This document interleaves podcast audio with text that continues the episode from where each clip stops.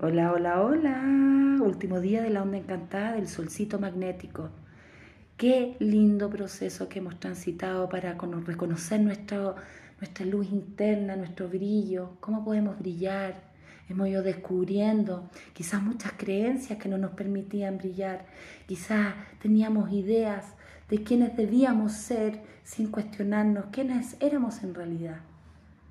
Te dejo eso, te dejo esa reflexión hoy día en un humano que se permite ser. El humano permite tu libre albedrío, ¿ya? Entonces, conéctate con esa sabiduría que es única, cada ser, cada ser es único, no hay otra persona igual a ti.